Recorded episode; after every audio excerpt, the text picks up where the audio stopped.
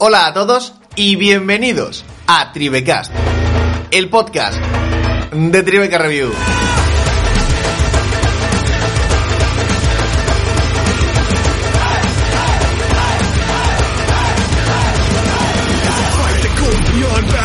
Yo soy Chema Carvajal y conmigo están, como cada tarde, César Moreno y Sergio. Eh, espera, eh, ¿dónde está Sergio? César.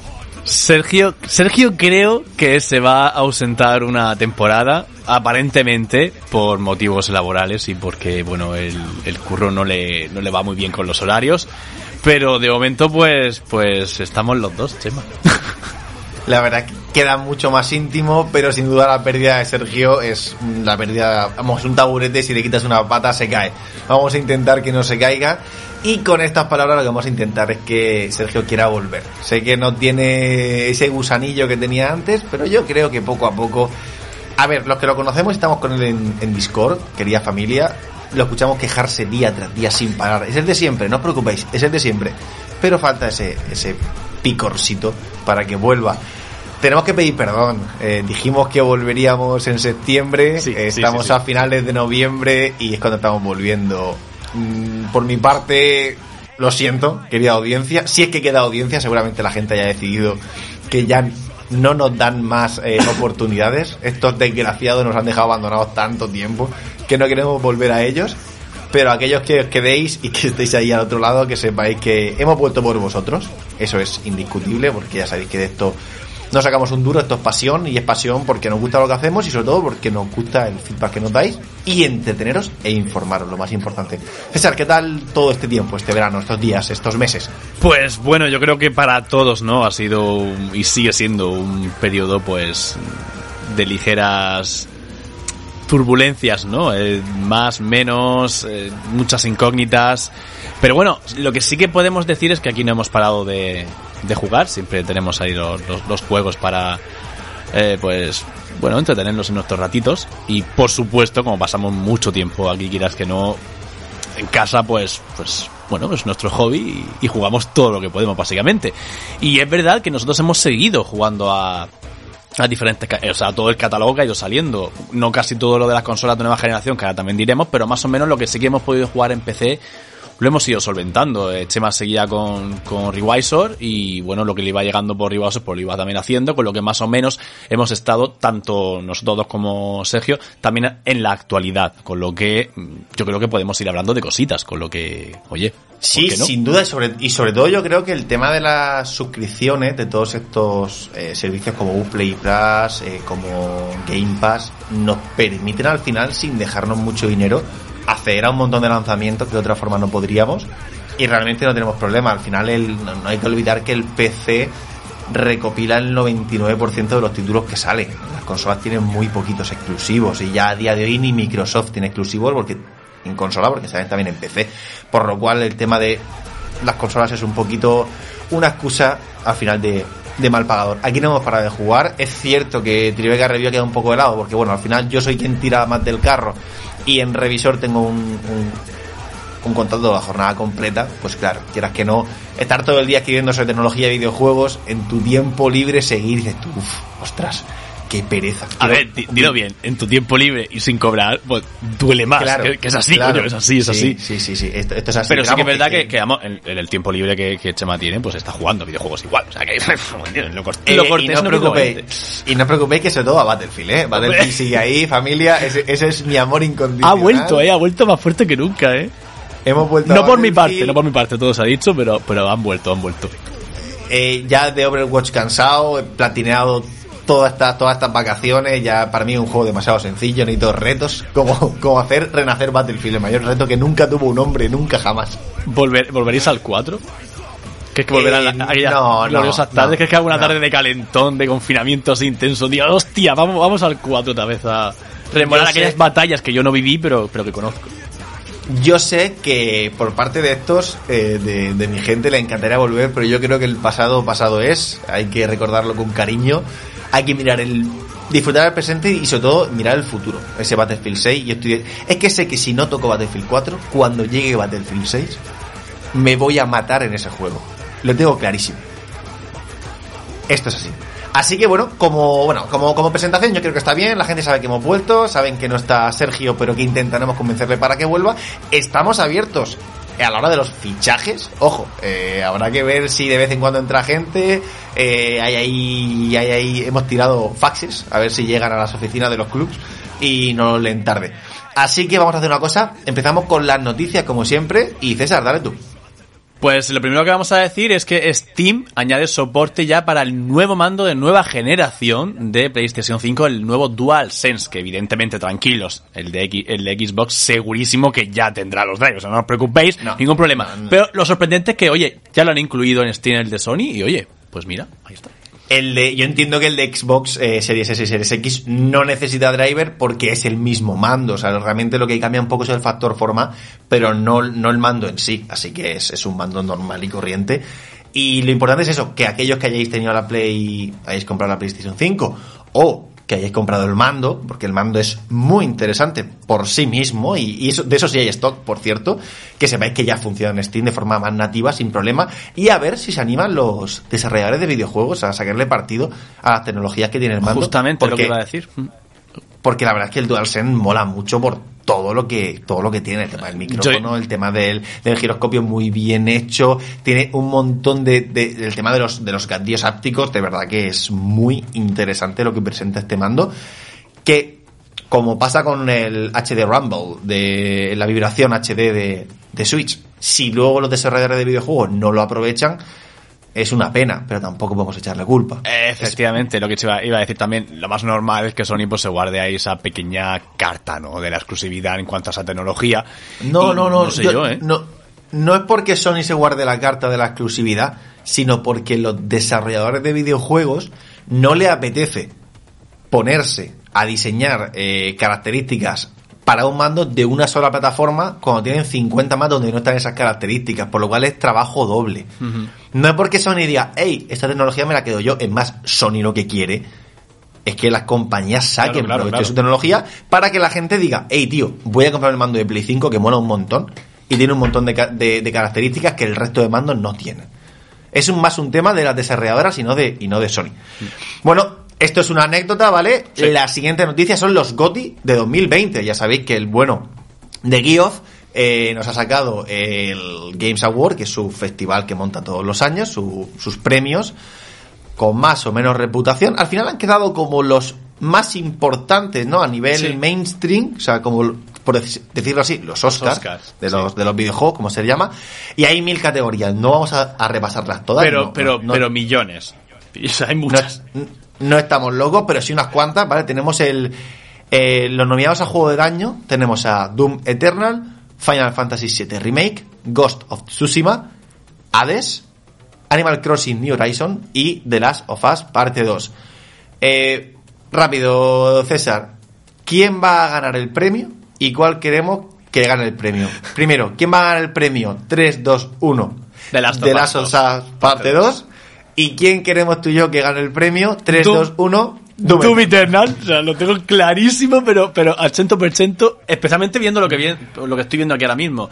Posiblemente los fans de, de, Final Fantasy dirían que sí, que el remake es un lado de cara completo, es como un juego nuevo, lo que ha añadido el, el, el extra de la historia, que tal, guiño guiño, no quiero decir más porque, bueno, no quiero decir spoiler ni nada, a quien no lo haya jugado ya. Pero vamos, yo no lo metería en, en juego del año, o sea, lo tengo clarísimo, pero no lo metería por el hecho de que, no porque por ser un remake no debería estar, sino porque considero que no ha hecho tanto como para tener que estar ahí, sinceramente. Si hubieran sacado incluso el juego completo, luego a luego vale, pero es que es una parte. Que eso, eso también es otra, es una parte. Está habiendo quejas, sobre todo porque no vemos a Half-Life Alyx, ¿vale? Que, Correcto. que gustó muchísimo, es un juego de VR muy serio, muy serio y se echa de menos que, que, que, que no esté, la verdad. Es que, es, que, de verdad, yo por ahí, es cierto que el experto en esto es, es Sergio, es el único de aquí que se lo ha pasado. Ya sabéis que yo con la realidad virtual suelo vomitar bastante, no me acaba de gustar. Pero, no sé, me saca un poco del sitio. Me gusta que esté Hades, es un, es un indie que ha gustado muchísimo este año, sobre todo en los últimos meses. Es curioso que los dos grandes exclusivos de PlayStation de este año, de PS4, estén los dos nominados ojito, Ghost of Tsushima es un juegazo. A ver, eh, eh, que, ¿qué voy a decir de The Last of Us parte 2? Eh, va a ganar el premio. Sí, sí, es un juego, es un juego, es un juego mayúsculo, como ya, como ya sabéis.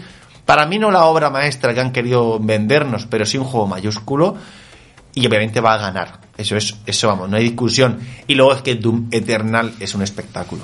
O sea, es, Doom Eternal, para mí, como first person shooter, es el mejor juego que he jugado jamás. No diré el que más me gusta, Sí, sí, sí. Porque como de juego, juego de tiro, ya sabéis que yo soy de Battlefield y que se quite cualquier otro. Mm.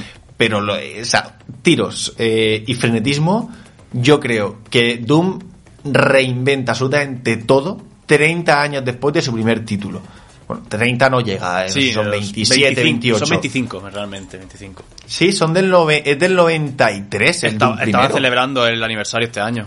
¿Sí? Mm. Ah, pues a lo mejor el a lo mejor en el 93 lo que sacan es Wolfenstein, perdón, 3D eh, y luego en el 95 sacan Doom, puede Correcto. Ahora mismo ahora mismo me bailan las las Pero vamos, es que es espectacular. El, juego es un a mí sí se me mezcla que, es un es un juego que me encanta y además eh, para mí es uno de los favoritos porque Doom es, es, de los juegos que más me gusta junto con Quake en cuanto a first person shooter. Y ya no solo que reinvente su propia fórmula, sino que coge su reboot Doom 2016 lo mete la trituradora y, y, es que se lo limpia, o sea, es que lo supera con creces. Es que jugar a Doom Eternal y ponerte después Doom 2016 es hacer un, retroceso de velocidad y de, y de, movilidad y de, y de sobre todo de, de, conciencia de juego. O sea, la entrevista que hace Hugo y Martin son, son una pasada porque ellos mismos dicen, tú en el Doom 2016 eras un tío OP. O sea, tu Doom Marine estaba OP. Tú te ponías con tu cañón de Gauss a pegar disparó de láser y lo reventaba absolutamente todo. Te ponías en una esquina a esperar a que los enemigos se pusieran a tiro y a matar con la plasma. Doom Eternal no. Doom Eternal te potencia como un Ferrari, te pone todas las herramientas, pero te pone una carretera exigente. Los enemigos son más violentos, te persiguen, te franquean por todos los lados y además le ponen esa característica que cada uno tiene diferente a otro para usar el arma adecuada y matarlos antes, porque lo puedes matar con cualquier arma, pero matarlos antes, ¿no? Y entrar dentro de esa Doom Dance que hablan los creadores, de ese feeling, de ese pensar en movimiento y actuar, y básicamente desplazándote por, por las áreas. Para mí es un juego de sobresaliente, o sea, mm, es que está de Last of Us, parte 2, que lo entiendo, pero es que Doom Eternal es una auténtica basada, y la banda sonora es un espectáculo, el esquema de sonido es un espectáculo, si no, se, si no se lleva el Game of the Year, se llevará el mejor juego de acción y posiblemente de banda sonora y esquema de sonido. Vamos, yo suscribo tus palabras. Vamos a seguir. Tenemos también el, el, juego con mejor dirección. Tenemos Final Fantasy VII Remake, Ghost of Tsushima, Hades, Half-Life Alyx, aquí sí entra, y The Last of Us Parte 2. Como veis, muy, muy similar a lo que teníamos a, a juego del año. En mejor narrativa tenemos el... Uy, que se me acaba de salir esto. Tenemos Hades, tenemos Ghost of Tsushima, Final Fantasy VII, vaya, eh, estáis viendo lo mismo de antes. Sí. Literalmente.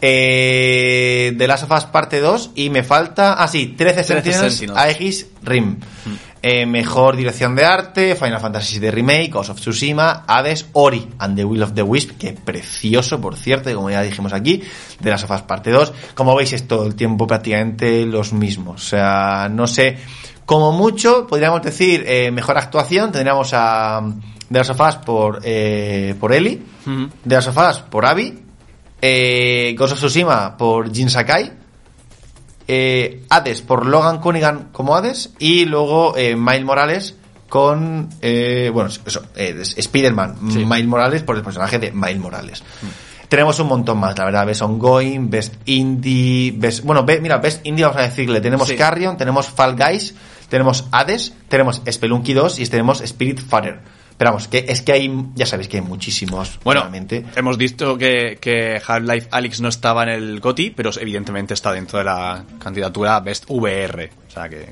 Que por cierto, me acabo de dar cuenta que pensaba que a lo mejor no llegaban por la fecha, pero claro que llegan. Eh, los juegos de Ubi no están, de Ubisoft, porque no están, porque acabo de ver que sí lo encontramos en el premio Innovation in eh, Accessibility. O sea, realmente innovación en la accesibilidad a los jugadores, ¿vale? El tema, como veíamos en The Last of Us, de que personas con graves problemas de visión pudieran jugar, porque está pensado por temas de colores, temas de descripción de objetos. Y aquí encontramos Assassin's Creed Valhalla, Grounded, Hyperdut, The Last of Us Parte 2 y Watch Dogs Legion. O sea, realmente los dos juegos de Ubi sí los encontramos. Por lo cual, ninguno de los dos está. Fíjate que son Sí, sí, dos sí. triples A, son importantísimos y ninguno está seleccionado a nada. Sí, Más que, nada. a ver, a, a nada me refiero. Esto es un premio menor, si bien es. Entre comillas, es- sí, sí. esto es no, esto es un premio muy menor. Las cosas como son como por importancia. Pero como, como herramienta para los jugadores es importantísimo que los, que los, des- los desarrolladores de videojuegos, los desarrolladores piensen en, en la gente con, con discapacidades, ya sean motoras, ya sea visuales, piensen en ellos, es algo eh, tremendamente importante. O sea, el premio es menor, pero el, el hecho que hacen y la labor que hacen es magnífica, es insuperable. O sea, mis dieces, mis dieces por ahí. Y luego mejor acción también tenemos Doom Eternal, Hades, Half-Life Alyx, Neo 2, Street, Street of Rage 4. Aquí, sí que realmente hay, hay un montón de juegos, prácticamente todos los hemos jugado. Pero, o sea, pero realmente hay cosas, Chema, hay juegos que dices tú, en las categorías en las que están puestos, que dices tú, bueno, eh, bueno. Yo es que al final lo que me pasa con, con Geoff y con los Game Awards es que me parece un poco un- un- unos premios de quedar bien. Todo el mundo tiene que tener su nominación, todos los desarrolladores tienen que tener su nominación, todo el mundo tiene que echarse la foto. Y me saca un poco, me saca Sí, un poco. Yo sí. sincer- sinceramente, ver en los mejores juegos del año, al mejor juego del año, los dos exclusivos de Sony, un pequeño indie como Hades, un Final Fantasy VII Remake que nadie cree que es el GOTY, pero ni de lejos. ¿Qué quieres que te diga? Y es que no lo sé, no lo sé. Yo no, hasta qué hasta qué punto tienen tienen este tipo de de eventos mm, un peso real, ¿sabes? En cuanto a a pensamiento colectivo de los jugadores, en plan que lo que salga aquí es lo que opina la gran mayoría de, porque sí se puede votar, pero sabemos los porcentajes, sabemos, no, no, Ya. o sea, yo estas cosas son un poquito opacas. Seguramente si investigamos bien, si se pregunta, podremos saber más o sí, menos, posiblemente sí. Pero, pero todos sabemos cómo va esto. sí. Yo es que hay categoría, mira, yo lo siento, pero que pongan el Genshin Impact mejor en categoría de rol es como, pero, pero, por favor. Ne- O sea, no- no que son cosas en absoluto. No lo entiendo. O sea, no- y, y ponen en, en Street, esa, perdón, en, ca- en categoría de fighting, te ponen a Street Fighter 5, vale que es la última versión que han sacado con todos los personajes que hay hasta ahora, pero pff, es que Street Fighter 5, coño. Yo creo que lo meten porque no han salido seis videojuegos de lucha este año.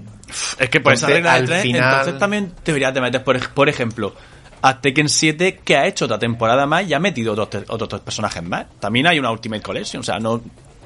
Esto al final, esto al final es el problema de intentar equipararnos. Bueno, eh, hablo, hablo en primera persona del plural cuando no debería ser así. Nosotros no somos el sector. No, no, Yo creo que el problema aquí, el, el problema aquí viene de intentar equiparar continuamente el videojuego con el cine. O sea, el- la- esa, esa necesidad de tener una réplica de lo que se hace, se hace siempre en el cine en los videojuegos es creo la que acaba pesando a los videojuegos porque es- son medios diferentes y son medios que se expresan de forma distinta y si bien todos los años tienes 50 películas indie norcoreanas eh, no tienes todos los años 6 grandes lanzamientos de juegos de lucha. Y ya está. Pero bueno, y, te ¿creen quedas, que, y te quedas cojo. creen que la mejor forma de darle visibilidad y relevancia a los propios videojuegos es creando pues un equivalente a, a los Oscars. Y que no deja de ser eso, no deja de ser un espectáculo rimbombante de juegos en el que muchas veces parece más campaña de marketing de las compañías lanzándote anuncios en la cara que realmente los propios nominados o los propios ganadores. Además, hemos visto en ediciones pasadas como en el, durante el anuncio de le estaban dando ahí en mano corriendo el premio a uno. O sea, no sé. Nah, eh, es lo que hay, ya está. No, no podemos meternos mucho, mucho más. Yo aquí terminaba con el tema de, de lo que 2020. Pasamos a la siguiente, que es la locura de la Next Gen. Buah, pero- Familia, Pero, pero locura. ya tenemos a la nueva generación entre nosotros. Las series X y las series S salieron el día 10, si no me falla la memoria de noviembre, y nueve días después, ahora, hoy, eh, justo que estamos grabando, ya 19, ha salido PlayStation 5.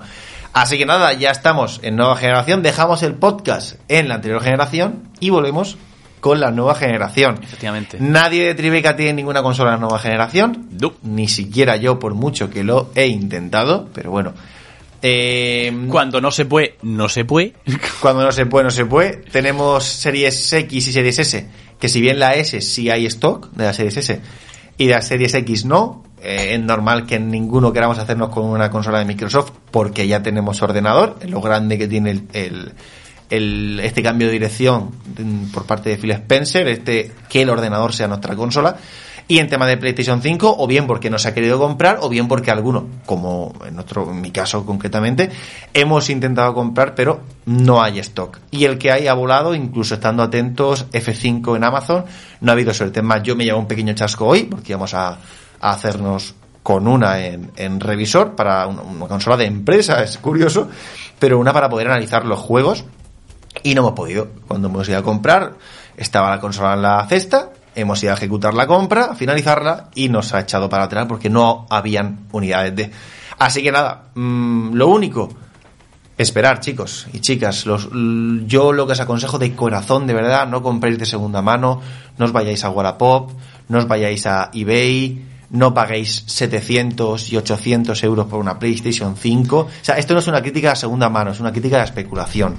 No paguéis 800 pavos por una consola que vale 500 porque, primero, está sobrepreciada y segundo, no dan garantía comprar con cabeza. Si no la tenéis hoy, la tendréis en 2021. Sé que duele, y lo digo de corazón porque estoy- me, me pongo en vuestros calzoncillos y bragas porque ahora mismo llevo calzoncillos de persona que se ha quedado sin consola. Pero hay que aceptarlo, se espera, y ya está. Y lo mejor, y lo más importante, pensad, el único exclusivo de PlayStation 5 que sale ahora mismo es Demon Souls, que ha salido, por cierto, además, bueno, salió el día 12, perdón, hoy ya podéis disfrutarlo los que hacen la consola.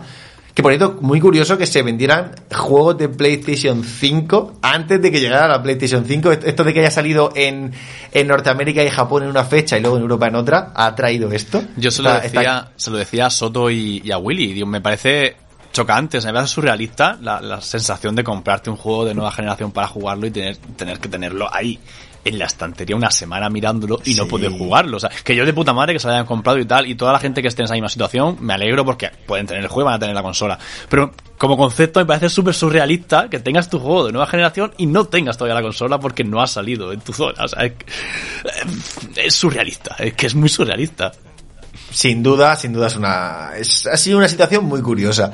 Y lo único era eh, que quería decir con esto era que es una locura, no, no hemos visto yo creo nunca un lanzamiento con tan poquitas unidades, el mundo eh, eh, du- pre- iba a decir post-COVID, iba a decir pre, no, pero realmente es pre, no, o sea, es el mundo O sea, during, during, during, during COVID, during porque COVID. No, no se ha ido, las cosas como son, mm, no solo en consolas, en un montón de tecnologías, en las gráficas nuevas, en los nuevos procesadores, no hay stock, la fabricación todo va con cierto retraso debido a todos los parones que sufrimos y el mundo está yendo pasito a pasito, no vamos como, no vamos como antes, no vamos como, un- como una moto ni velocidad de crucero.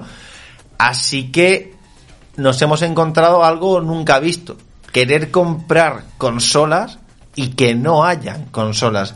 A ver, nunca visto, es cierto. Tenemos la NES Mini, tenemos todas estas mini consolas que encontramos, pequeñas consolas de coleccionistas, pero lo que son consolas eh, para el gran público, eh, de, de gran tirada, eh, Sí, para, mainstream, para mainstream, sí.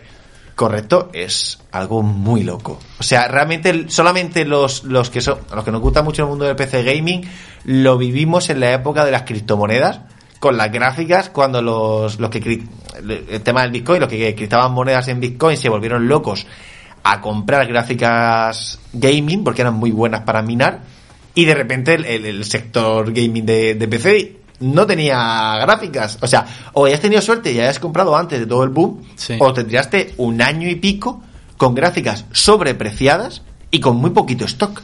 Así que, familia, tranquilidad. Lo único que sale exclusivo es Demon Souls. ¿Vale? Jugarral seguro. Pero es Demon Souls. Es un juego, el Mail Morales está en PS4. Se puede jugar tanto en PS4 como en PS5. Y los siguientes exclusivos son para el año que viene. Y veremos a ver si sale algo en febrero. Que yo, yo creo que será un poquito más tarde, hasta marzo. Tenemos cinco meses solamente con un exclusivo. No tengáis prisa, relajaos. Y lo digo de verdad de nuevo con todo el dolor de mi corazón, porque tengo en la bandeja de correo el Miles Morales para PS5 y el Demon Soul para PS5. Tengo dos juegos de PS5 para jugar y analizar y no tengo la consola. Y lo digo con el dolor de mi corazón. Así que, familia, nos esperamos, no pasa nada, pero no caigáis en la especulación, porque eso es un pozo inhumano. Y especuladores, os odio a todos. Y ya no solo que no compréis de segunda mano por especulación la consola, sino desde aquí también mandamos un poco de responsabilidad civil a la gente que no vaya a aglomerarse a las tiendas. Cuando No, no se puede, no, no, no, no, no la están en, no la están entregando en, en tienda, ¿eh? Esto ¿Ya no? es todo entrega, es todo entrega todo por correo. Vale, vale, entonces perfecto. Entonces, En España, no en España nada. y en un montón de sitios Sony se pidió que, que no se pudiera ir a tienda a re- a recogerlo y todo ha sido por, por envío postal, así que no, no hay todo es perfecto. Maravilloso. Sí, sí. Así que aglomeraciones aquí en España por lo menos no, No. no. ha habido. Y ya terminaría las noticias con el tema de, de las nuevas AMD, ¿vale? AMD nos presentó las RX, las 6000, ¿vale? Tenemos las 6800, 8000 6800 XT y 6900 XT. De las 6900 no sabemos nada, pero sí tenemos ya por fin benchmark de las 6800 y de las 6800 XT. Esto compite eh, directamente con la RTX 3080 de Nvidia. Y bueno, todos esperábamos un sorpaso, bueno, un sorpaso no, sino que AMD por fin dijera, chicos y chicas, aquí tenemos una gráfica que hace frente a Nvidia. Y a ver, como dice Linus en su vídeo, no nos han decepcionado por primera vez en mucho tiempo, pero no llegan a estar a la altura por una razón. Si bien en términos de potencia son muy similares, están muy a la par, eh, las 6800 XT con la 3080 están muy a la par, unos juegos por encima, unos juegos por debajo. Ahí hay guerra. El problema es en el momento en el que entramos en tecnologías. No tiene DLSS, que eso es una maravilla de Nvidia, el tema de rescalar hacia arriba tirando a muchos más FPS porque el rescalado es muy bueno y te da una resolución muy alta. Y luego el tema del ray tracing. En ray tracing están muy por detrás a día de hoy, muy por detrás AMD. Estamos hablando de el doble de FPS en Nvidia, tirando de ray tracing. Y entonces si piensas que quieres comprarte una gráfica de gama alta, de eso, de 700, entre, sí, 600 largos, 700 largos euros, y en tecnología va mucho más capada y en FPS igual, no renta acabar yéndote a una AMD. Renta seguir yéndote a, a Nvidia. Es cierto que estamos los amantes del mundo del PC muy contentos, la verdad, porque significa que AMD ha dado un paso de verdad hacia la eficiencia, por cierto, porque son muy eficientes, ¿eh? consumen menos.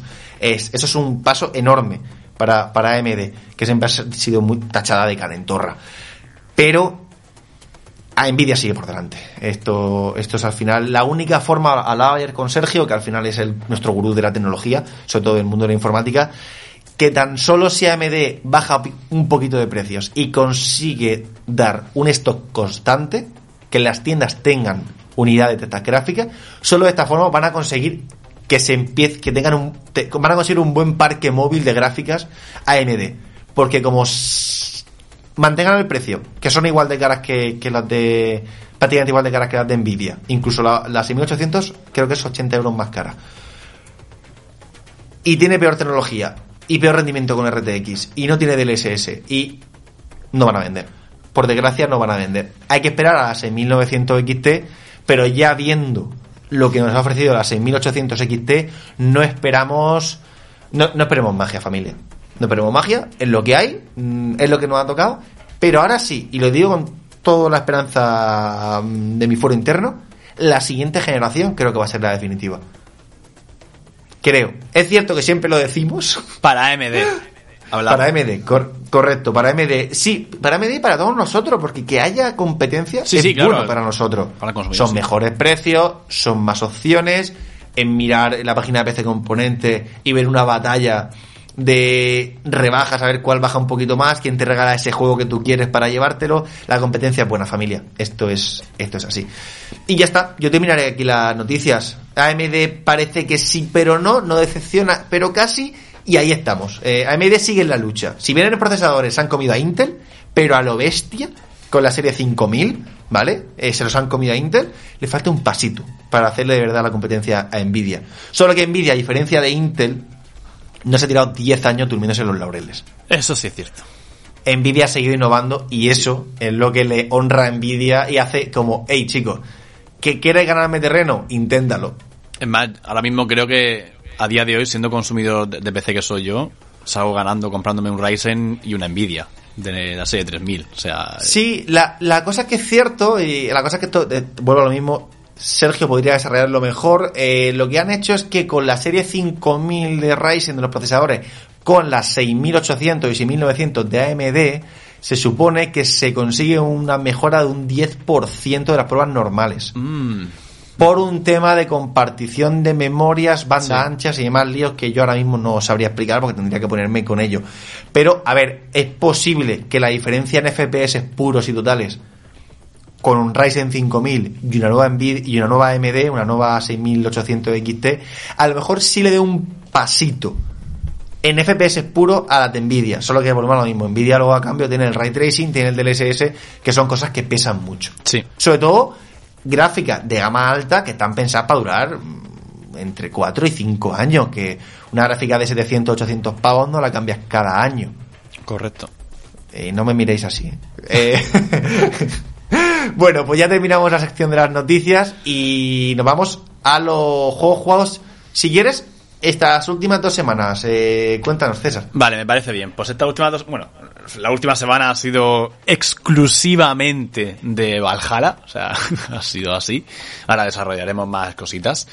He jugado a Fall Guys, he estado al día con, con él, tanto como el día que salió hasta ahora con las últimas actualizaciones. A mí es un juego que me sigue gustando, me sigue entreteniendo. Es un juego para la media horita, hora muerta que tienes ahí, que a lo mejor tienes que irte a algún lado y no quieres meterte en ningún modo de historia para dejarlo a medio ni nada, pues me parece un juego muy interesante para echar un ratito. Igual que Rocket League, que también he vuelto a, Rocket League con esto de que es gratuito ahora también crossplay entre plataformas y PC. Pues algunos amigos han metido, pues así que he vuelto, lo cual siempre está bien. Y por supuesto he seguido dándole también al DLC de Ancient Gods de Doom Eternal y bueno, sé que es un DLC que creo que eran unas 5 o 6 horas, pero claro, jugado a, máxima dificultad es un auténtico dolor de pelotas. O sea, es así, es, es muy jodido. Pero bueno, es lo que también te esperas, ¿no? El juego entiende que te has pasado ya el, juego ASE, posiblemente alguna otra vez, a dificultades altas y exige de ti lo máximo. Además, añaden nuevos enemigos, nuevas arenas, no he visto ningún añadido especial en armas ni nada, porque bueno, tienes todo tu arsenal, pero sí es verdad que tienes nuevos enemigos que, quieres pues cerrar a todos lo que puedas. Y bueno, básicamente sigo con, con ella. Y bueno, también decir que no hemos comentado porque ya es muy pasado y tal, pero quiero traer aquí a Tribecas la compra de, de Tito Phil, ¿no? De, de Bethesda. Que bueno, todos sabéis eh, cómo, cómo, fue todo eso. Pero yo me quiero quedar con, con, una magia que pasó. Y es que el día siguiente, bueno, sabéis que yo hubo una temporada que no podía jugar a... Y digo, hubo una temporada en pasado que no podía jugar a Quick Champions porque, bueno, pues Bethesda pensaba que mi cuenta estaba en, en la zona de pues Argentina, Brasil, etcétera, por, por, por toda esa zona. Y pues no me conectaba a los servidores y bueno, cuando jugué a Doom Eternal base, pues vimos Sergio y yo la, dónde estaba la errata. Era eso, que incluso yo no podía canjear los, los juegos que compraba, porque claro, como se supone que estaba en, en otra región, los juegos en Europa no lo podía canjear. Y bueno, sin indagar y tal, pues pude, pues ya por fin jugar a Doom Eternal y ver dónde estaba el fallo en, porque pensábamos que estaba el fallo hasta en mi router o, o en mi compañía de internet, pero no, es Bethesda. Pues bueno, ¿Todo esto para qué? Para ponernos en contexto y deciros que el día que compra Tito Phil en Bethesda, casualidades de la vida, que esa mañana me levanto y digo, hostia, esto es el día siguiente, digo, hostia, voy a cagarme Quick Champion a ver qué pasa. ¿Y qué pasa? Que Tito Phil obró el milagro y pude acceder a Quick Champions. Yo tengo una teoría aquí. A Tito Phil le llegó un soplo. César Moreno no puede jugar a Quick Champions, le da un error de una IP brasileña. Tito Phil llamó a Todd y le dijo, Nenico, mi colega el César no puede jugar. Y dijo, a mí que me cuenta, no eres mi jefe. Y dice, que no soy tu jefe. Se fue a Cinemark, dijo, toma 7 mil millones de dólares, me cago en la leche, ahora soy mío. Arreglarle el puerto del router a mi amigo. Y ahora, por fin, César puede jugar al Quick Champion. Porque Tito Phil es un ser de luz. Luego también Tito Phil, el, el, amigo de los gamers. El amigo, el amigo de los gamers. Eso sí, vale, que puede ser que tal, pero es una curiosidad que, bueno, pues ahí está y me hizo muchísima gracia. O sea, y lo curioso es que apenas dos meses antes probé y se llega con el mismo problema. Es más, yo cada 3-4 meses probaba a ver si podía jugar al juego que tanto me gusta y que tenía pagado además, luego salió gratis y, y bueno, pues muy bien. Pero bueno, Tito Phil obró un milagro y, y maravilloso. Y quitando eso, pues bueno, alguna que otra partidita over con Chema, con tal, nosotros pues nuestras partidas ahí bien. Y poco más, lo gordo ya lo he dicho y el resto pues ahí está, Chema, ¿y tú qué? Que también tienes Bueno. mucha tela que cortar. Bueno, bueno, bueno. Yo en las últimas semanas, ¿a qué le hemos dado? Eh, Todo lo que has podido. Estuve, vale, he estado con Gridfall, ¿vale? Un tiempo, me lo tengo que terminar. Por cierto, un regalo que me hizo Sergio por mi cumpleaños. El juego este de, de rol, eh, una especie de medieval fantasía que estaba... De guion está muy bien escrito, me gusta mucho. De gameplay es tortuoso, tortuoso, absoluto. O sea, de verdad es un dolor de muelas. Pero sigo jugando primero porque es un regalo y segundo porque es cierto que a nivel narrativo es bastante bueno. He estado jugando Assassin's Creed Valhalla, no solo está jugando, sino que lo he terminado. Algunos van a decirme que no, porque me falta la, la parte secundaria de los ocultos, pero bueno, el, final bueno lo he sacado, el epílogo también me lo he terminado, y esa parte secundaria no, y ahora explicaré por qué. 60 horitas, ojito, 60 horitas.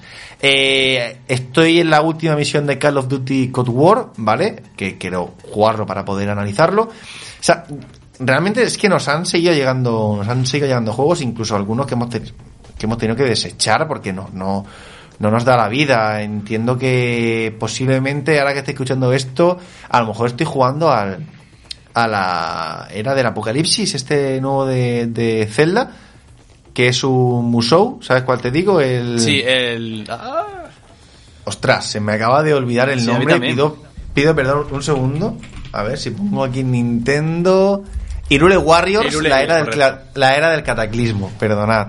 Perdonad. Esto sale, si no recuerdo mal, mañana mismo. No, el- sí, el viernes, el viernes 20 de noviembre, Mm. correcto. O sea, realmente, eh, este mes, re- o sea, recibo en total, ojo, Assassin's Creed Valhalla, Call of Duty Cold War, Miles Morales, Demon Souls, si pido, esto es lo que he recibido, si pido la era de Cataclismo y Immortal Phoenix Racing y puede ser que también Cyberpunk. O sea, no, no me da. O sea, me gustaría, me gustaría contratar a César y a ¿Y, por, y para que por me qué no has querido pillar eh, Godfall? Si no, también te lo van a enviar No, no, no, para no, PC hombre, también, ¿eh? No, hombre, yo, escúchame, la muerte, la muerte me persigue, tío, y corre más que yo.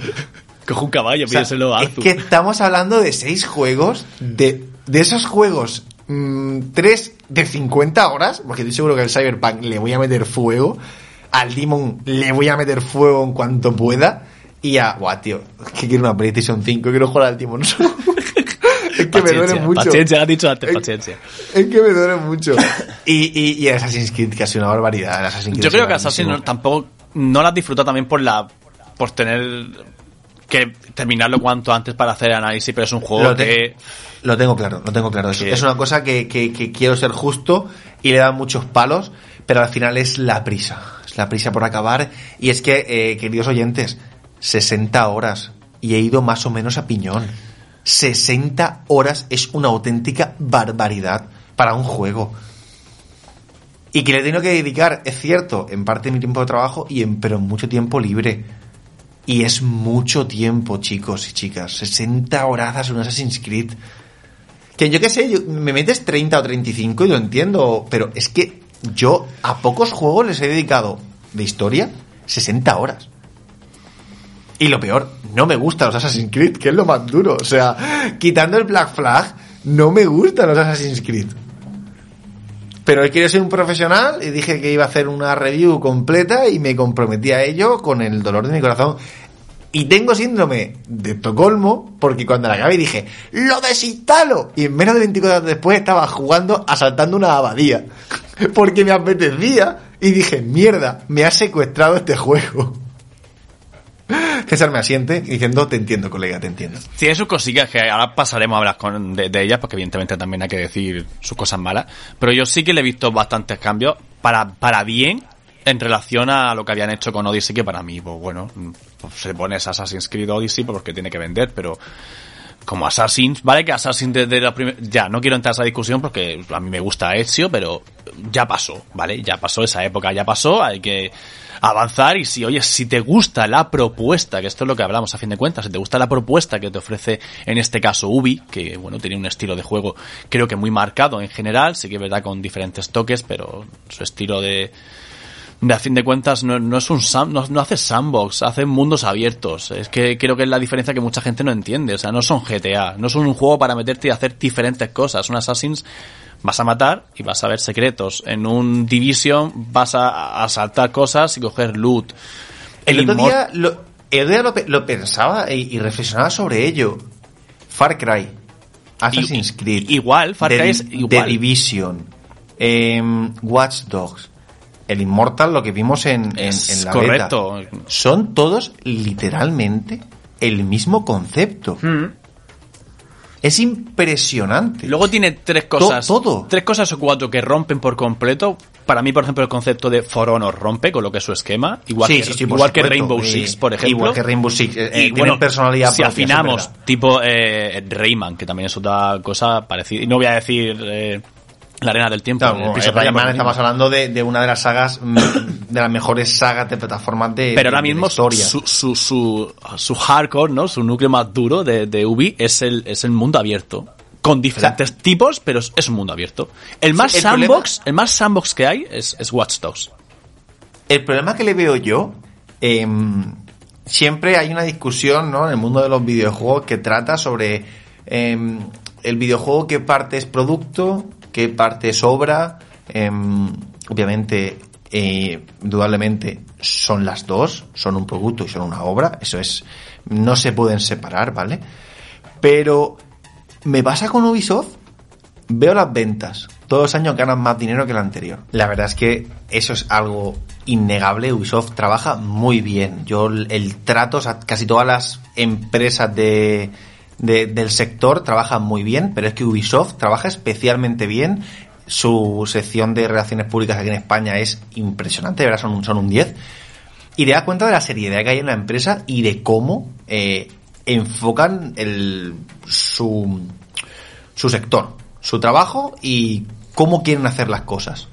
Y es siempre mmm, muy responsables, eh, muy serviciales, te ayudan en todo, saben los productos que tienen, saben cuáles son sus puntos fuertes, sus puntos flojos. Pero claro, eh, al final dices tú, mmm, qué difícil es, entiendo, desde el punto de vista de los creadores dentro de Ubisoft, mmm, imprimir personalidad en obras que tienen todas las mismas características porque saben que es lo que vende. Eh, por ejemplo, Far Cry, Watch Dog y Ubi y, perdón, y Assassin's Creed tienen todos el mismo núcleo, ¿vale? De estilo de juego. Son todos, obviamente, un producto diseñado para vender y tienen los desarrolladores un pedazo de, de, de, de desafío a la hora de imprimir personalidad y que guste. ¿Sabes? Y eso es es Ubisoft es especial en ese aspecto es creo que, es distinta o distinto al distinto al resto y si alguien dice qué raro has empezado y qué raro has terminado a lo mejor es porque se nos ha cortado la grabación en mitad de este de este speech vamos a ser sinceros eh, César menudo lío pero no lo digas a lo mejor hubiera quedado bien y todo no, estoy, no, es que me ha quedado mejor en la primera vez, creo yo. Siempre las primeras salen mejor que las segundas. Nada, que, que nos hemos dado cuenta, de repente, aquí pequeño break, ha dejado de grabar mi Audacity hace 10 minutos y hemos retomado por donde íbamos. Pero lo que voy a hacer una pero nos viene muy bien para una cosa. Y es porque empezamos eh, César y yo, que siempre tengo a Sergio en la boca. Empezamos César y yo a hablar sobre Assassin's Creed Valhalla, que es el juego que analizamos esta semana, pero no lo presentamos. Así que esto es una oportunidad para decir que el juego de la semana es Assassin's Creed Valhalla.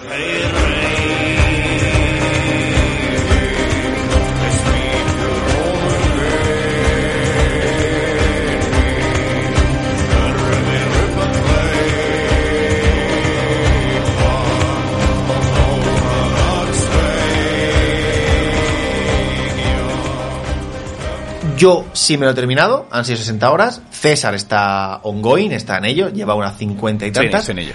Y Para los que no lo sepan, pues bueno, es el tercer eh, título de Assassin's Creed, este pequeño reboot. Tenemos Assassin's Creed Origins, Assassin's Creed Odyssey y ahora Assassin's Creed Valhalla. Este tercer título, en esta vuelta, ¿vale? Ese parón que tuvieron de Assassin's Creed, querían darle un tiempo, querían renovar un poquito la fórmula. Esta es la tercera entrega y nos lleva a la fría Noruega, ¿vale? Y nuestro protagonista es Eivor, protagonista mujer u hombre, porque podemos elegir, como ya pasaba en Odyssey, y tenemos una nueva opción, por cierto, que es que elija el juego, si quiere, eh, o sea, que elija el juego por sí mismo, si quiere ser chica o chico. Por un tema del Animus, ponen una pequeña justificación. Yo elegí esta opción, me puso chica. Y bueno, la historia de Assassin's Creed, así muy resumida, eh, vivimos en Noruega, formamos parte del clan Cuervo. Nuestro padre fue rey, dejó de ser rey y ahora nuestro eh, tío adoptivo, padre adoptivo, es que es una relación un poco curiosa, porque el que manda ahora en el clan Cuervo, es su hijo, es nuestro hermano, pero no es nuestro hermano de sangre, y el padre que es el rey nos trata como si fuéramos sus hijos, así que entendemos que somos una especie de, hermanastro. de hijo adoptivo. Sí, de, hermanastro. Sí. Y bueno. Sí, en nuestro hermanastro en principio. Aparentemente. Correcto. Aparentemente. Y lo que consiste el juego es que acabamos yéndonos de Noruega por unos avatares de la historia y yéndonos, yéndonos a Inglaterra. Esto es de verdad, esto pasó, los vikingos se inflaron a hostias con los ingleses durante bastante tiempo y mola mucho. La verdad es que mola mucho porque es un poquito una representación muy muy currada de, Inglaterra, con un montón de lugares que visitaréis, como Cambridge, como York, como Kent, como Leicester. Eh, tienes un millón de sitios, sobre todo aquellos que os guste Inglaterra. Reconoceréis nombres de pueblos y de ciudades y de, y de comarcas, ¿vale? Que eso está muy bien representado. Y lo más guay de todo es que encima de ese mimo y ese desarrollo a nivel, a nivel de, ¿cómo decirlo? de documentación han metido un montón de mina, de, ruinas. han metido un montón de ruinas romanas porque también el orgulloso imperio romano estuvo en, en Inglaterra. Y el juego consiste en eso. Daneses, noruegos, eh, sajones, britanos. Decir, por cierto, eh, hay daneses y hay noruegos. Todos son vikingos, ¿vale? Solo que nosotros somos noruegos. Eh, y ciertos personajes de la, de la historia, pues bueno, se llevan bastante bien, pero hay que dejar claro que los vikingos vienen de los dos lugares, no solo eran daneses ni no solo eran noruegos, pero el juego ya más o menos te va explicando. Aquí va a ser complicado, porque claro, yo he desarrollado antes toda una retaíla de, de argumentos que ya decirlo me suena a repetición, pero claro, no lo habéis escuchado. Así que me gustaría dejar paso a César porque él sí le ha dado muchísimo más que yo a los Assassin's Creed y me gustaría saber qué sensación está teniendo con el juego. Pues mira, la sensación que estoy teniendo con el juego es que a mí, si antes decías, por ejemplo, que te parecía el poco Assassins, yo tengo que decir que me parecían menos Assassins eh, Odyssey. Porque bueno, aparte de que no tenías la hoja oculta, daño por caída, una historia lineal, etcétera, pues ponía Assassins, no porque había que vender. Yo, sin embargo, aquí en este Valhalla sí he visto mejoras importantes. Es más, creo, realmente creo que en Odyssey ya te dejaba que la máquina eligiese el sexo, pero tendría que abrirlo y, verificarlo, pero creo que eso ya, ya estaba. No obstante, sí que es un añadido de la, de la nueva remesa de Assassin, de esta nueva trilogía. ¿Puede ser que lo que sea nuevo, nuevo es que puedes ir cambiando de Eivor chica a Eivor chico independientemente del momento? Eso sí puede ser. Eso sí. Vale, es que yo sé que hay un, hay un añadido nuevo, ¿vale? Pero no sé si era lo de que eligiera el propio Animus o que tú puedas mm. cambiar eh, de chico a chica. Pues justamente lo que decía antes, de que yo sí que lo veo que, es más Assassin's al menos en, que lo que habían en, en, en Odyssey, es sencillamente por varias razones. Por ejemplo, aparte de la hoja oculta y el daño por caída, que aquí sí te hace daño si te caes, eh, tienes diferentes guiños a lo que eran los antiguos Assassins. Por ejemplo, tienes el mezclarte con la gente, cosa que es una característica que hacía mucho tiempo que no veíamos en un Assassins y que, hey, está ahí. Además, con la hoja oculta también puedes jugar, o sea, no es solo llegar como por ejemplo Valle, le das por detrás y ¡pum! Eh, asesinato sigiloso y ya está. Aquí puedes combatir con ella. No es como con Ezio, pero puedes combatir con ella, algo que también se hacía en los anteriores. Luego, el tema de distraer con, con, los borrachos, que parece que no, pero es una cosa que me llamó también la atención porque lo, lo trajeron de nuevo a la, a la, a la saga, que es que bueno, hay gente por ahí borracha en el suelo, o tú lo llamas y dices, eh, vente para acá. Creas una distracción y puedes acceder al, al sitio, sí. Esa, esa parte es muy sí. graciosa, la de vente, vente, y te va siguiendo el borracho y los guardias te, te dejan un poquito en Correcto. Sí que, sí que te digo, hay mecánicas que han vuelto de, de, de, de los juegos anteriores. Por ejemplo, yo estaba hasta el gorro del excesivo luteo de estilo Destiny que habían metido tanto en Odyssey como en Origins. Y es que yo no concebía que cada vez que matase a un, a un pibe, a un tío, no solo le quitase el dinero, porque antes sabéis que podías saquear el cuerpo y quedarse, y quedarse el dinero, sino que te da una pieza de equipo y realmente el equipo no tenía ningún tipo de peso, no tenía ningún tipo de relevancia ni en Odyssey ni en Origins fuera de, que fuese equipamiento épico y si no te salía en el juego porque no habías llegado, pues ibas a la tienda, pagabas tus pavitos y tenías tu arma épica, ¿vale? Ahí está la tienda de Ubi en el, en el single player. Pero aquí, sin embargo, sí han quitado todo el exceso que había en el, en el luteo y te han dado menos armas que tienen más importancia. Además, su set de movimientos sí que cambia en relación a uno con otro y te permite mucho tipo de, de combate a la hora de usar dos hachas, escudo hacha, dos escudos, dos lanzas, una lanza y una. Tienes mucha variedad. Y el combate sí que tiene peso el, el, arma que tengas, además tiene sentido y escalando en, en daño y en categoría cada una de las armas, porque tienen su valor. Y también, pues, por ejemplo, el, el, las armaduras. No hay chorrocientas armaduras en el juego y creo que cada una, pues. Pero. Pero yo lo que me he dado cuenta es que el juego tampoco tiene chorrocientas armas. Eh, está todo muy medido. En 60 horas eh, conseguir. No sé, ya habré conseguido 10 Correcto, armas por eso digo que, total, que, eso lo han cambiado. En 60 horas me parecen muy pocas. Realmente lo que te interesa es ver qué estilo de lucha te gusta y ir mejorándolas al tope. Ya acabé con las dos. Yo jugaba con un hacha en cada mano, al tope de mejoradas, con un montón de huecos en las runas, eh, o sea, mejoradas tanto por mí como por el herrero. Y daba unas palizas a doble hacha que era impresionante, o sea, muy, muy divertido. Pero él puede llevar un espadón, él puede llevar una hacha danesa, él puede llevar dos hachas, él puede jugar con dos escudos, como dijiste que, que tú lo habías probado.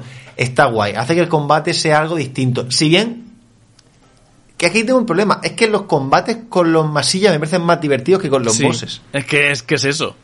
Es que es eso. Los bosses, yo sabiendo que soy un comío en, lo, en los mundos abiertos de, de, Ubi, yo ya me puse la dificultad en alto porque al menos, pues yo que sé, un poquito de exigencia. Pero no deja de ser una esponja de daño y ya está. Que es lo que es lo, los niveles a fin de cuentas. Cuando pasas el nivel, pues se te desbloquea que puedas hacerle más daño, pero ya está. Y que él te quita a ti mucho daño. Y eso a lo mejor pasa de un nivel a uno, o sea, de uno a otro. O sea, no es una diferencia. De todas formas, es como dice Chema. No te obliga a que tengas que farmear, pero oye, si tienes cierta habilidad, ya sabes que vas a dar tiempo, pero puedes matarte al boss. A mí, realmente, mi, mi, mis quejas eh, son con el juego, uno, que es excesivamente largo, 60 horas de historia principal prácticamente me parece una auténtica salvajada eh, para un Assassin's Creed. Otra cosa que me dijeran, no, mira, has hecho muchas secundarias, pero de principal 60 horas creo que muy poca gente le puede dedicar eso a un juego, con la cantidad de lanzamientos que hay. Creo que hace bastante trampa muchas veces. Eh, me acuerdo de una misión que por hacerla más difícil, eh, una de la, ya la última, los arqueros son arqueros, ¿vale? No sé si te das cuenta mm. que cuando vas a un pueblo y hay arqueros, son arqueros y te disparan flechas y puntos. Si te acercas a ellos, como que intentan huir, no les da tiempo y los matas. Pues si una zona era eh, eh, proteger una, un, un, pequeño punto, una guarnición, y de repente había como que 50 arqueros, voy a matarlos y conforme me acerco a ellos sacan todos mazas, picas. Eh, y yo, ¿cómo? Dios, es la primera vez que me lo hacen el juego, pero desgraciado. Todo por hacer que fuera muy difícil esa fase. O sea, me pusieron a mil tipos sacados de la manga. Bueno, eh, aparecían mágicamente. O sea, los mataba a todos, me giraba y me encontraba a tres mirándome. Y yo, vosotros no estabais ahí hace un minuto.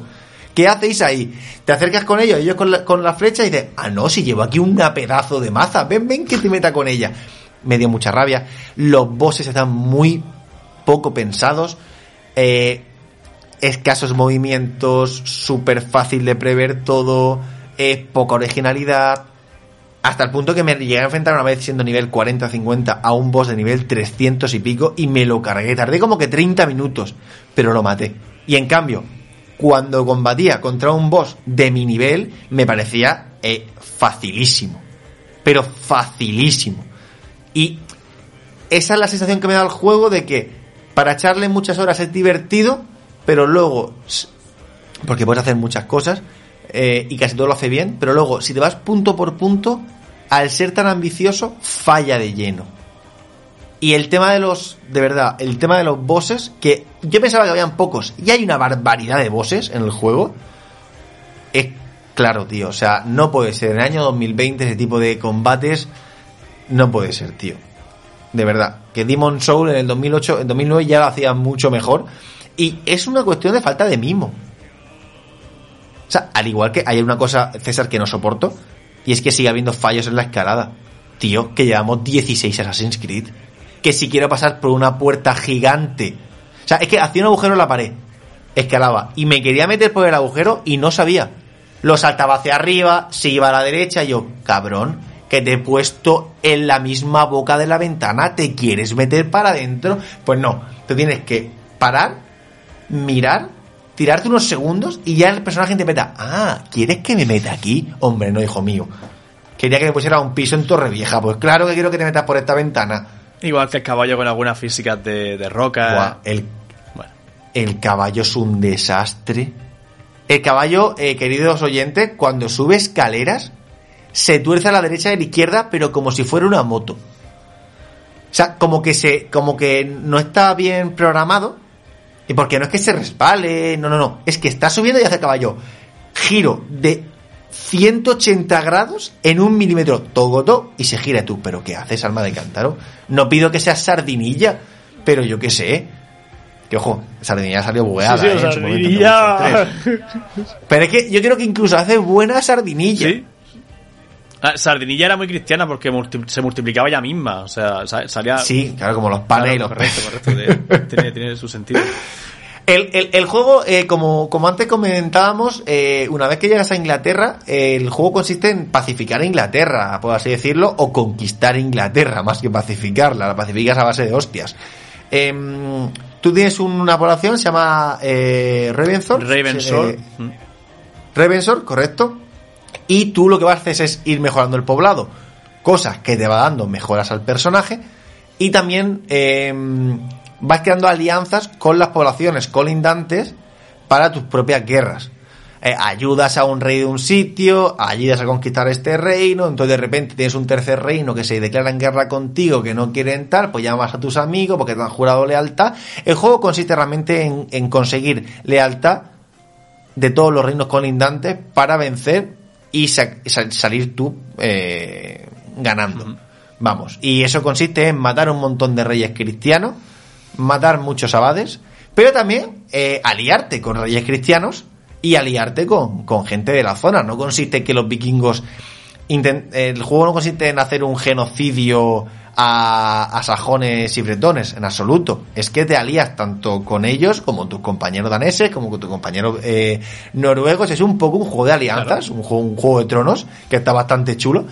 Y creo que esa historia está muy chula. En cambio, aquí viene mi queja, es el tema de que es muy poco Assassin's. La rama de historia de los ocultos para mí no se sostiene eh, familia, eh, para que os hagáis una idea, es un Assassin's Creed, por lo cual tienen que meter cosas de asesinos, de ocultos, de órdenes y demás, pero la parte está muy poco trabajada.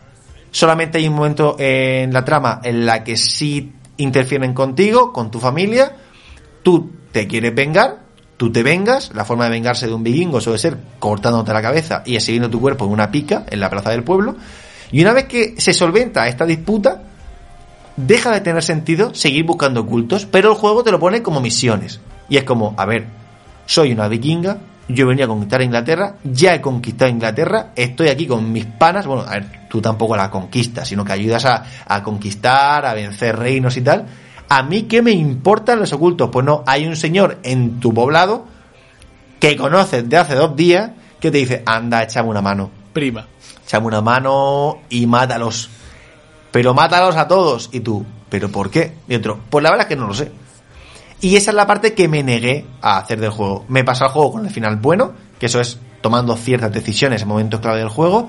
Me he pasado el final del, del, del, presente y he hecho el epílogo, que es como realmente termina lo que es la historia principal del juego, donde se cierran todos los arcos. Solo queda uno abierto, que es el de los ocultos. Por cierto, me vi un vídeo para ver cómo terminaba. Se ve desde la hora 1 quién es el malo malísimo, por cierto, pero se ve desde la hora 1. Por favor, silencio. Pero, pero no diremos nada. Eh, y me, me, ha sacado de quicio esa parte, tío. Porque son otras 20 o 30 horas de encontrarlos a todas las pistas y encontrarlos a todos y matarlos, que de verdad no aportan absolutamente nada a la historia de Assassin's Creed Valhalla. Pero absolutamente nada. Y me ha cabreado un poco. La verdad, creo que eh, se toma licencias que no se, no se debería tomar. Quitando esto, ¿qué te está pareciendo a ti? ¿Te gusta o no te gusta, César? A mí el juego me está encantando, la verdad. Lo estoy disfrutando como no lo disfruté con, con Odyssey. Quizás sea porque la temática me llama más. Quizás la paleta de colores me gusta más esta. Odyssey sí que es verdad que por el, como decía ya Josué, que desde aquí le mando un saludete, decía que también los tonos cálidos del Mediterráneo hacían mucho en el, en el paisaje, pero a mí estaba todo muy sobresaturado. Había un momento en el que me cansaba la vista jugar a Assassins, o sea, así. Y principalmente porque sí que le veo añadidos interesantes. Es verdad que el resto de bugs así que puedo ver son de NPCs que se quedan pues, pues ahí bugueados o corriendo en el infinito. Yo yo tuve dos, dos NPCs que hacían la de Naruto. Tenían los brazos hacia atrás, inclinados hacia adelante y se movían sin mover las piernas, tío. Que dije, no, hombre, digo, claro, pensé, ¿es un bug o es un easter egg? Claro. Pueden ser las dos eh. Ahí, me quedé con la duda. Pero, no, eh, el juego, el juego tiene de bugs. A mí se me ha reiniciado el juego 35 veces por lo menos en 60 horas. Yo es lo que comentaba, incluso lo, lo decía esta mañana por, por Twitter, porque ojo, hoy he puesto un Twitter así, con un, un, un Twitter, como dice el eulogio, no un Twitter, ¿eh? un Twitter de cuatro imágenes que saqué en el, en el Valhalla por lo visto me, me ha retuiteado la, la, cuenta de Ubisoft Spain y bueno, pues ese post ha tenido cientos de, de, likes, no sé por qué. Bueno, me decía un chico si a mí me funcionaba bien el Assassin's en PC y tal, y yo le he dicho, digo, yo sinceramente, y lo mismo que le he dicho a Chema y comentábamos off the record, yo solo he tenido un cuelgue de esto de que se cierra Uplay completamente. ¡Pum! Las tres primeras horas de juego. Después no he tenido ningún problema, al menos en ese aspecto de que el juego se me saliese o se me petase. Aparentemente nada. Y lo estoy jugando en modo ventana, porque sabéis que muchas veces muchos juegos se joden pasando de al tabulador, ¿no? Porque, bueno, así pasa. Pero no, ya digo, yo ningún, ningún problema, lo estoy jugando como Chema, a alto, muy alto algunas cosas. Y yo sí que es verdad que con, con el equipo que tengo estoy jugando a unos estables 57-58 FPS.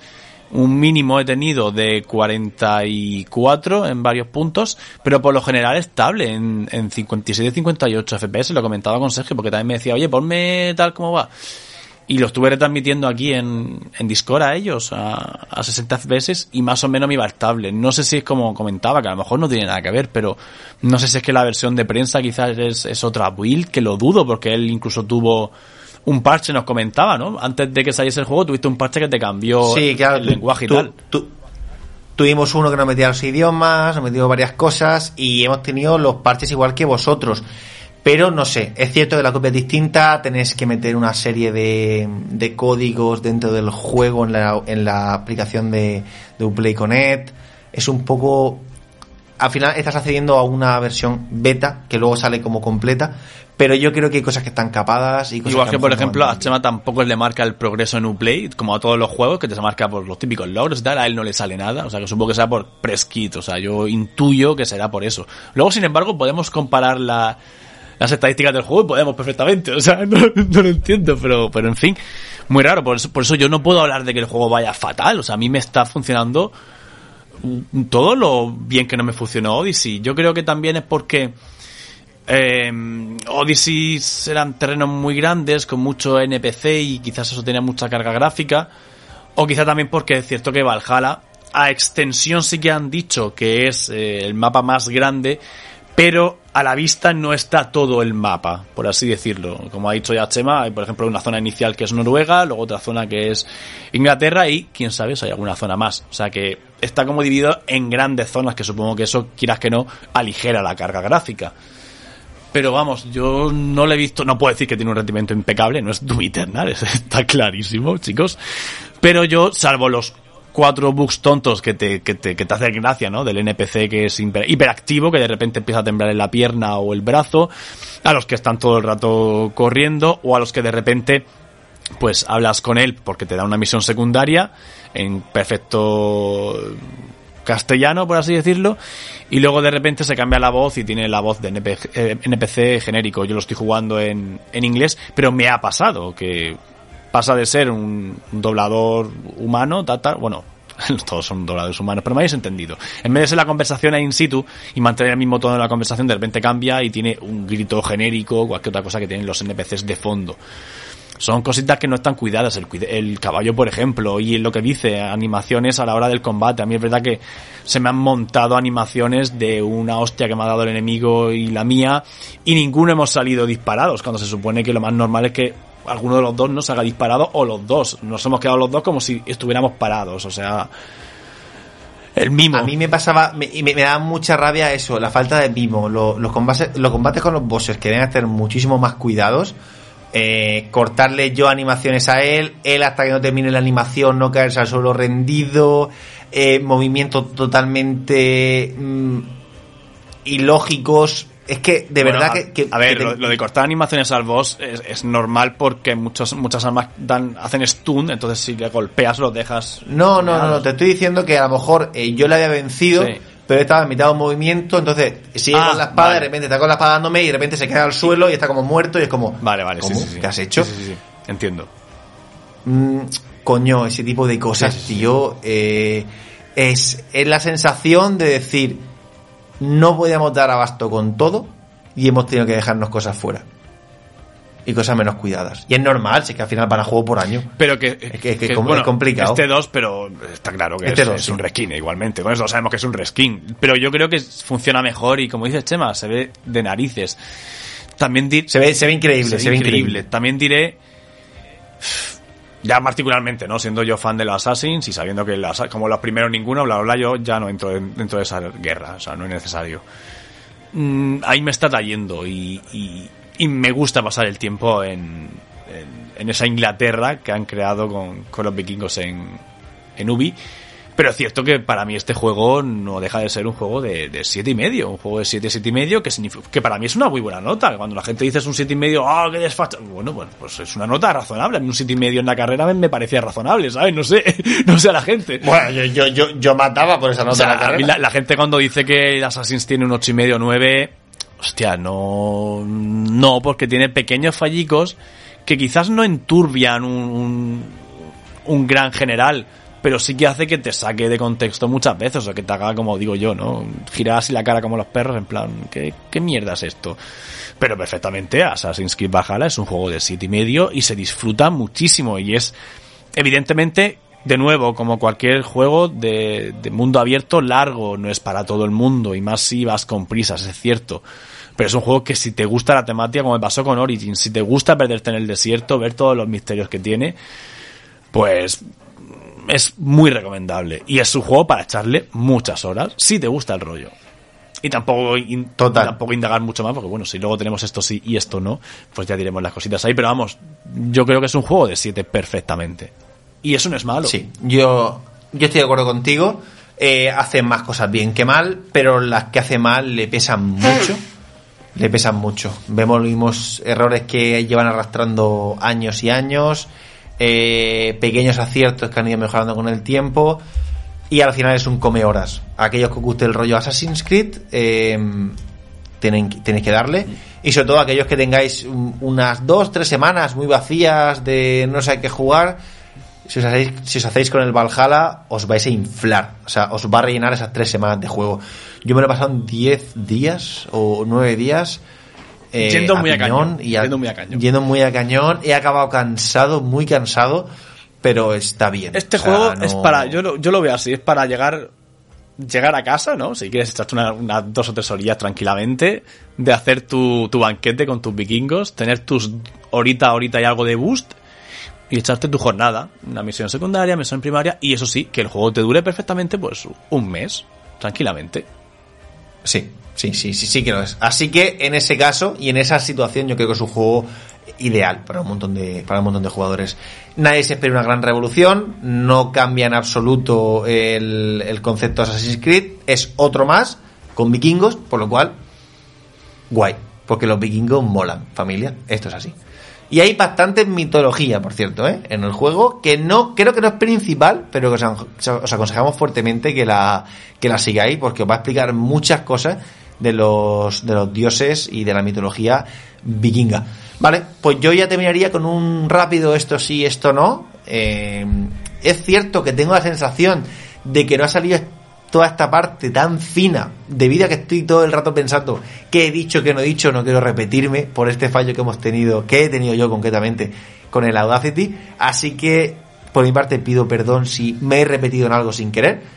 Pero vamos, César, pasa a tus esto sí, esto no, y terminamos. Pues yo los tengo, tengo esto sí, para, para Valhalla. Básicamente porque los esto no creo que ya lo he dicho durante el, comentario de análisis, que ha sido pues los fallitos de NPCs, los, las colisiones de, de las cosas, el combate un poquito meh, pero bueno, disfrutable como digo. Los estos sí que yo traigo es también muy rápido, uno de ellos sí que he hablado antes, así que lo voy a nombrar, que es el, cambio de sistema de loot que tenía en, en, Origins y en Odyssey, y cómo aquí lo han cambiado para hacer unas armas con más personalidad y con más opciones a la hora de combatir. Eh, creo que han mejorado también la exploración en relación a Odyssey. Ya no te marca un sitio y tienes que ir justamente al icono que hay en el mapa, sino que tú llegas a una zona más o menos que, que te puede situar un icono. Pero en ese momento tienes ahí, y ahí sí que viene bien implementada para que saques tu, tu cuervo en este caso, o tu dron, que es lo que nos gusta aquí decir que tiene Ubi. En todos los juegos tiene dron, dependiendo de qué juego, así, así es el dron. Pero en este caso es un cuervo, porque llamamos a los vikingos. Y una cosa que es interesante es que este cuervo, en relación a lo que pasaba con Odyssey, uh, con que cuando lo sacabas te marcaba todos los enemigos de la zona, aquí no lo haces, simplemente te marca la zona donde está tu enemigo. Y ya tú tienes que ir e investigar la zona tranquilamente. No es ve al punto amarillo, el punto amarillo está. No, no es así. Y otra de las cosas que también me gusta es que eso te obliga a que hagas uso de tu visión de Odín, en este caso, o la vista de asesino, que tenías en los antiguos Assassins, para que tú llegues a la zona, le hagas el impulso y veas dónde están marcados los enemigos y las cosas. Es decir, creo que está mejor traída la idea del cuervo, que no es un dron, porque no es un dron, pero, pues bueno, le dan también ese añadido extra a la visión de Odín que tampoco tenía en los anteriores juegos, que sí que estaba, pero estaba, pues bueno, como un añadido ahí.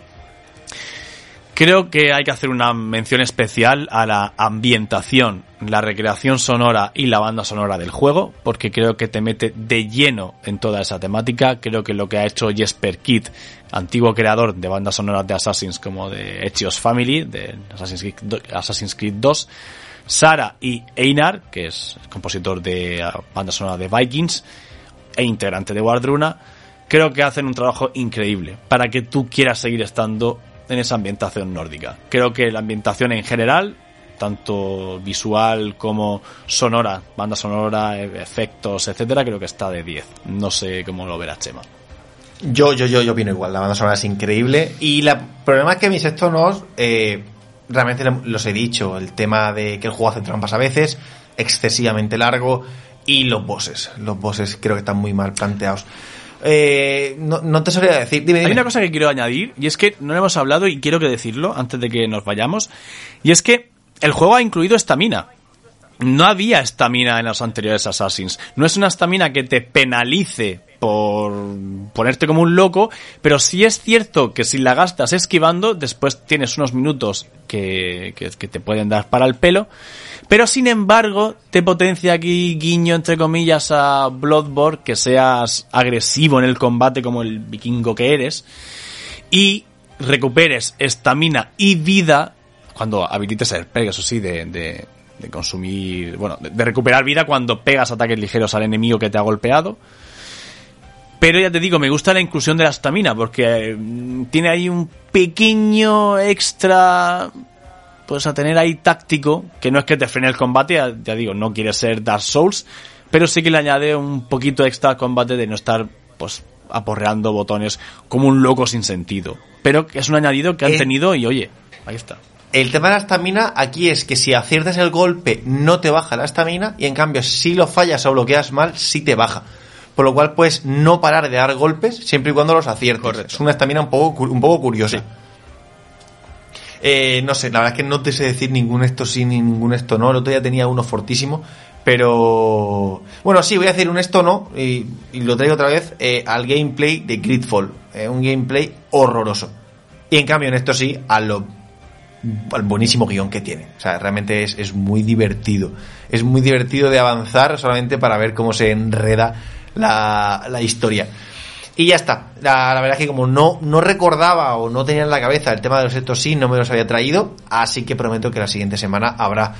Y un esto sí a todos aquellos que habéis conseguido la PlayStation 5. Enhorabuena. Sois afortunados. Disfrutar por mí, por favor. Ya está. No hay comentarios porque aún no ha salido este podcast, así que no podemos leer. Bueno, hay que decir que en el último programa de la anterior temporada, un montón de gente, tres personas, nos, nos estaban pidiendo ya la vuelta, que ya estaba viendo tonterías y que nos tocaba volver. Así que aquí estamos. Gracias a todos, sobre todo César, gracias por estar ahí. A ti, Chema, a la audiencia y, por supuesto, mandamos grandes saludos a nuestro compadre Sergio. Y bueno, que aquí seguiremos mientras tengamos ganas y mientras tengamos ganas, básicamente. Porque, porque es que depende de nosotros realmente. O sea que aquí estaremos Esto de es momento, así. de momento. Correcto. Sergio Cabrón vuelve al programa. O sea, poco más te puedo, poco más te puedo decir. Gracias a todos por estar ahí.